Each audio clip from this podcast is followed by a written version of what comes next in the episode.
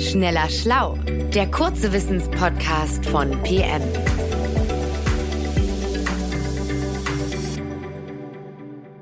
Hallo und herzlich willkommen bei Schneller Schlau, dem kurzen Wissenspodcast von PM. Äh, ich bin Johannes, Johannes Kükens und ich habe heute eine Frage aus der Geschichte dabei und zwar eine mit großer Aktualität leider.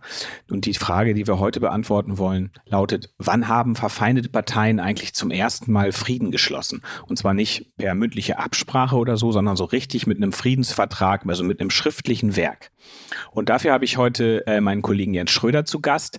Der hat sich nämlich dieser Frage angenommen und ist dem mal auf den Grund gegangen. Hallo Johannes, ja.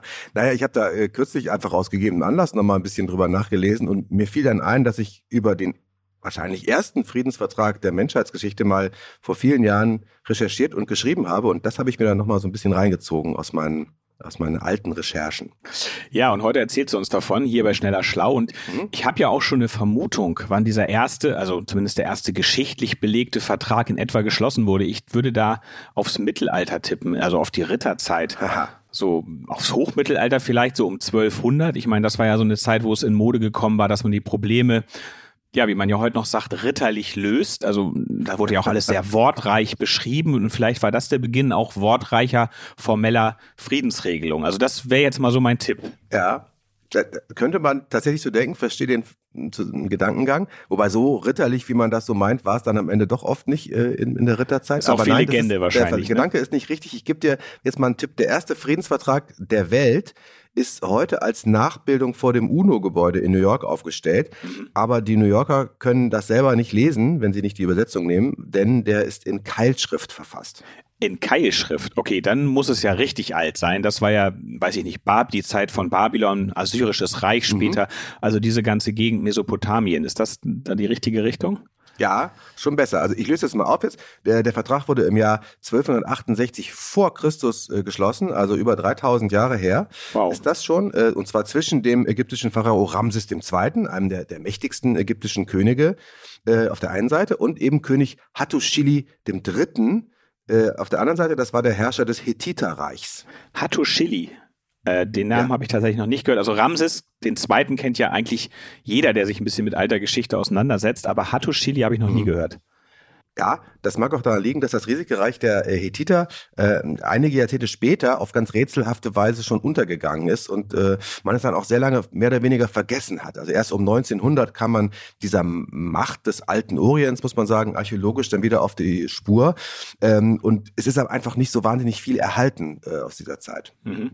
Wenn ich an das alte Ägypten denke, habe ich ja immer so das, das Bild vor Augen, dass die eigentlich allmächtig waren, die Ägypter, und dass sie eigentlich gar keine ebenbürtigen Feinde hatten so richtig. Also wenn das jetzt 1268 vor Christus war, dann muss das ja aber heißen, dass die Ägypter schon eine echte Konkurrenz hatten, also dass der mächtige mhm. Ramses mhm. II.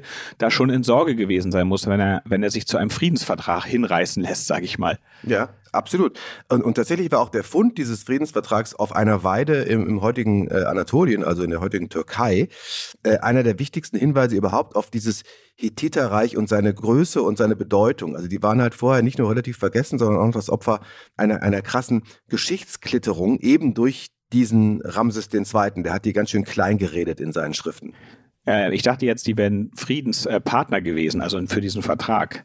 Ja, das waren sie äh, eben äh, etwas später. Das heißt aber vorher waren sie Kriegsgegner. Und wie sie das waren, also es gab zum Beispiel eine historisch sehr gut belegte Schlacht äh, bei der Stadt Kadesh. Mhm. Ähm, äh, knapp 20 Jahre vor dem Friedensvertrag war das. Mm, und da, da waren wirklich Tausende von, von Kriegern zu Fuß und in Streitwagen unterwegs. War ein riesiges Gemetzel. Es ging um die Kontrolle der Handelswege im heutigen Syrien und auch darum, äh, wer die Transporte von Zedernholz kontrolliert. Die Ägypter haben ja eine große Schiffsflotte gehabt. Die brauchten immer Zedernholz, um die zu unterhalten. Mhm. Und ähm, Pharao Ramses hat zu Hause äh, dann in den Tempel von Karnak in Ägypten äh, die Geschichte dieser Schlacht von Kadesh in Hieroglyphen einmeißeln lassen. Und wenig erstaunlich, in der Erzählung von Ramses kam er selber wahnsinnig gut weg. Da steht dann, äh, kann man Hieroglyphen kann man ja entziffern. Er hätte also quasi eigenhändig von seinem Streitwagen aus, Zitat, trotz einer Million Fremdvölker die ganze Schar des elenden Fürsten von Hatti niedergemacht. Okay, und das waren dann, das waren Fake News, ja, wie man heute weiß. Allerdings, das hat man allerdings erst im 20. Jahrhundert rausgefunden, also 3000 Jahre später, als man dann mehr über die Hethiter endlich wieder erfuhr. Äh, in Wahrheit war es wohl so, dass der Pharao von den Hethitern tatsächlich in einen Hinterhalt gelockt worden war und dann mit Mühe und Not noch selber lebend überhaupt entkommen konnte und sich dann nach Hause nach Ägypten zurückgezogen hat. Ah, und dann war er soweit und bereit, dann irgendwie Frieden zu schließen und also war quasi mürbe.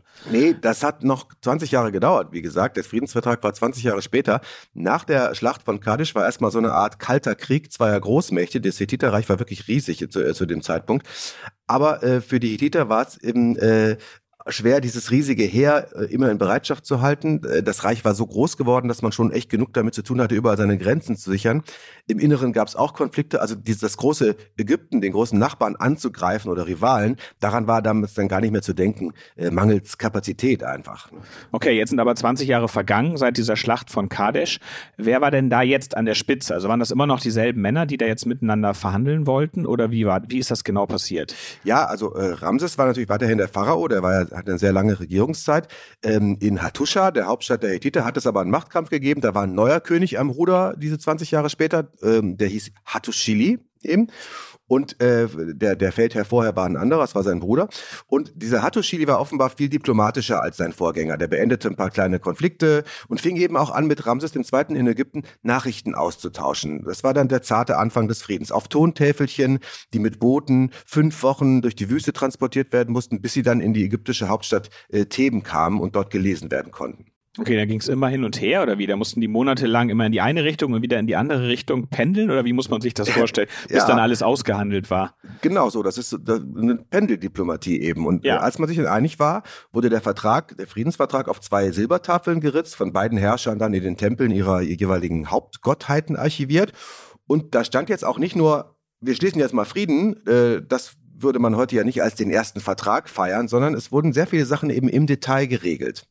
Okay, hast du für so ein Detail ein schönes Beispiel? Also es ist ja spannend, was die da wirklich aufgeschrieben haben damals. Da kann man ja wahrscheinlich auch ja. ganz viel aus der, ja, aus dem alltäglichen Leben dieser Königsfamilien herausfinden. Ja, also erstmal gab es den ganz klassischen Nicht-Angriffspakt, man wollte sich nicht mehr angreifen. Und dann gab es aber dazu auch noch ein umfassendes gegenseitiges Versprechen, dass man sich auch gegenseitig Beistand leisten würde, wenn man von außen angegriffen wird, aber auch wenn Putschisten im Inneren des Landes so einen Aufstand machen. Mhm. Und dann gab es auch zum Beispiel eine Bestimmung, finde ich interessant, die auch die Nachfahren dieser beiden Herrscher an die, zitiere mal, gute Brüderschaft mit dem anderen Land gebunden hat. Also das sollte über Generationen ein Friedenswerk sein, was sich fortsetzt. Und dann gab es tatsächlich auch sowas wie ein Auslieferungsabkommen für Flüchtlinge, dass man also einen Flüchtling aus dem Partnerland, wenn der äh, sozusagen, wenn ein Ägypter nach Hattusha kommt, dass man den dann ergreifen muss und in dessen Heimat zurückbringen muss, aber dass er dann zu Hause für seine Vergehen nicht bestraft werden darf. Das wurde alles ganz genau festgelegt. Okay, das klingt ja eigentlich schon wie so ein moderner juristischer Vertrag, also mit richtig vielen Details. Mhm. Die Frage wäre natürlich jetzt noch, haben sich beide Parteien an diesen Vertrag auch wirklich gehalten? Ja, also einerseits kann man sagen, ja, es hat super funktioniert. Die beiden Reiche haben danach nie wieder Krieg geführt gegeneinander, soweit wir wissen. Das relativiert sich allerdings ein bisschen, wenn man jetzt dazu sagt, dass das Hethiterreich eben 70 Jahre nach dem Vertrag quasi verschwunden ist, untergegangen. Warum ist nicht so ganz klar. Hungersnöte, Überfälle anderer Völker äh, oder beides. Jedenfalls nicht in einem Krieg mit Ägypten. Okay, aber innerhalb dieser sieben Jahrzehnte, wo der Vertrag gehalten hat, da waren dann die Hethiter und Ägypter wirklich befreundete Länder. Also kann man so sagen, oder? Dass es Freund, freundschaftliche Staaten waren. Das kann man wirklich so sagen. Es sind auch etliche Briefe zwischen den beiden Herrschern, also zwischen Ramses und Hattusili erhalten. Äh, einmal hat sich äh, Hattusili geärgert, dass Ramses ihn aus Versehen nur als Fürst angesprochen hat. Das war eigentlich in Ägypten ganz normal, dass man andere Herrscher so anspricht. Ähm, das war also eher ein Missverständnis, aber Ramses hat dann gleich zurückgerudert und hat dann geschrieben, ich zitiere das mal, ich prüfte dich und große Taten hast du vollbracht in allen Ländern. Natürlich bist du der Großkönig der Hethiterländer. Dass ich dein Bruder bin, musst du im Gedächtnis behalten. Also so wurde dann okay. miteinander korrespondiert. Also ich finde das super spannend, dass man das wirklich heute noch lesen kann mhm. und auch versteht und auch solche persönlichen Sachen daraus ziehen kann. Also das, eigentlich sind die Menschen damals im Prinzip genauso empfindlich und genauso drauf gewesen wie heute, äh, würde ja. man, ja, oder kann man daraus ja eigentlich schließen. Also es wird noch persönlicher. Ramses hat auf Anfrage von seinem Freund Hattuschili auch immer berühmte ägyptische Ärzte nach Hattusha geschickt, um irgendwie auch äh, Leute aus Hattuschilis Verwandtschaft zu behandeln, zu kurieren und so weiter. Nur als Hattuschili einmal gefragt hat, ob ein ägyptischer Arzt vielleicht auch kommen könnte, um seiner 50-jährigen Schwester zu einer Schwangerschaft zu verhelfen, da war Ramses dann ein bisschen genervt und die Reaktion ist irgendwie auch aus heutiger Sicht lustig. Er schrieb dann, die Schwester meines Bruders, ich kenne sie. Eine 50-jährige soll sie sein? Nein, eine 60-jährige ist sie. Und er hat dann aber angeboten, anstelle eines Arztes dann einen wirklich richtig guten Beschwörungspriester zu schicken, der dann vielleicht die Schwangerschaft noch herbeizaubern könnte. Okay, das klingt jetzt schon nach einer bronzezeitlichen Soap Opera. Also das könnte man ja glatt verfilmen. Ja, also man bekommt wirklich einen großartigen Einblick durch solche Korrespondenz und man sieht vor allem dieser Friedensvertrag, der hat offenbar funktioniert. Okay, und jetzt nochmal kurz zurück. Du hast ja am Anfang gesagt, dieser Vertrag hätte auch eine Rolle gespielt bei der Wiederentdeckung der Hethiter überhaupt durch die Geschichtswissenschaft. Ja, also man wusste bis Anfang des 20. Jahrhunderts wirklich sehr wenig über dieses Volk. Ist einfach nicht viel übrig geblieben von denen. Und dann hat man irgendwann auf einer Weide im, beim Dorf Bogaskoi in Anatolien, da waren uralte Steinblöcke, das hat man schon immer gewusst, aber da hat man dann auch Schrifttafeln gefunden. Aber in einer Sprache, die man nicht übersetzen konnte. Äh, man kannte diese Sprache aber von ägyptischen äh, Briefarchiven, wo solche äh, Schriften schon äh, in dieser Sprache verfasst vorgefunden waren. Und dann bekamen deutsche Archäologen vom türkischen Sultan eine Grabungserlaubnis. Ein, äh, Hugo Winkler hieß der Hauptforscher da. Und der fand 1905 eine Tafel mit dem Text dieses Vertrages. Und der hat sofort kapiert, das ist doch derselbe Text, den in Ägypten schon äh, Ramses an eine Tempelwand hat meißeln lassen. Den kenne ich schon. Ah, und dann hat Winkler quasi kombiniert, das hier ist das Gegenstück der Hittiter dazu. Genau, ja, es war nicht das äh, Gegenstück, es war nicht der fertige Vertrag, sondern eher ein Brief von Ramses an Hattuschili über den Vertrag, vielleicht aus der Verhandlungsphase vorher. Aber da waren Regeln des Vertrages wörtlich zitiert, die dann später auch in dem Vertrag drin waren, den wir aus Ägypten schon kannten. Mhm. Und daran hat man dann gemerkt, hey, unter dieser Weide hier in Anatolien, da liegt offenbar die alte Hauptstadt des Hethitischen Reiches. Heute weiß man, da lebten 5000 Menschen. Es gab Getreidespeicher mit, mit so viel Platz, dass also 30.000 Menschen ein Jahr ernährt werden konnten mit dem, was da lagerte. Also eine riesige Stadt für die damalige Zeit. Und es gibt immer noch sehr viele Rätsel, eben vor allem über die Umstände ihres Untergangs, eben 70 Jahre nach diesem ersten Friedensvertrag äh, der Menschheit. Okay, und dieser Friedensvertrag, der ist ja wirklich dann gut dokumentiert, gerade durch die, diese Mehrfachfunde. Das ist natürlich ein mhm. toller Beleg. Ja, und heute steht er, das hast du am Anfang gesagt, als Nachbildung in New York vor dem UNO-Gebäude. Das mhm. ist wirklich eine tolle Geschichte. Ich wusste das tatsächlich nicht. Äh, vielen Dank, Jens, äh, für diese Beantwortung ja, einer doch wirklich relevanten Frage. Ja, sehr gerne. Dann bis bald und auf Wiederhören, liebe Hörerinnen, liebe Hörer. Tschüss. Bis zum nächsten Mal. Schneller Schlau, der kurze Wissenspodcast von PM.